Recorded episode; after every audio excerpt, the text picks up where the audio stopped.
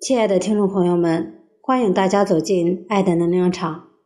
今天我们接着学习国学经典《论语》。曾子曰：“吾日三省吾身，为人谋而不忠乎？与朋友交而不信乎？传不习乎？”译文：曾子说。我每天多次反省自己，为别人办事是不是尽心竭力了呢？同朋友交往是不是做到诚实可信了呢？老师传授的知识是不是复习了呢？下面我们开始学习第二部分，为政第二。子曰：“五十有五而志于学，三十而立。”四十而不惑，五十而知天命，六十而耳顺，七十而从心所欲，不逾矩。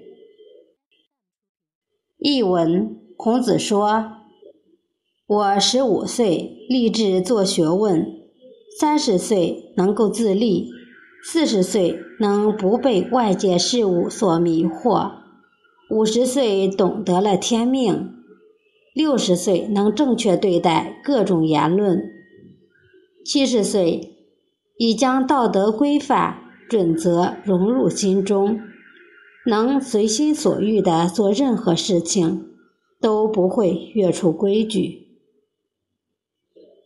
下面给大家读一篇故事：孔子为学。孔子是春秋末期著名的思想家、教育家。他从小丧父，家境十分的贫寒。孔子十五岁立志求学，发奋读书，学问都是通过自修求得的。他的学习兴趣非常广泛，学习过程当然也会碰到各种难题。他没有先生可以求教，只得向各行各业的人学习各种知识。其中包括白发苍苍的老人和头上扎着辫子的孩童。孔子求知学习，从来不会不懂装懂。有一次，有人向他请教，怎样才能种好庄稼？他觉得对于种庄稼这样的事情，自己并没有实际经验，就老老实实的说。这方面我不如老农，你去向老农请教吧。又有一次，有人向他讨教关于园圃育苗的问题，他说：“这方面的事情我不如老园丁，你去问问老园丁吧。”孔子到年老的时候才回到自己的家乡，从事编书和讲学两项事业。这时，他的工作虽然很忙，但是仍然坚持学习。有一次，他得到一部叫做《易经》的书籍，这是一本很难研究明白的书，许多人都不敢去研究它。但是孔子决心要读懂、弄通。他把用竹片写成的重达几十斤的书。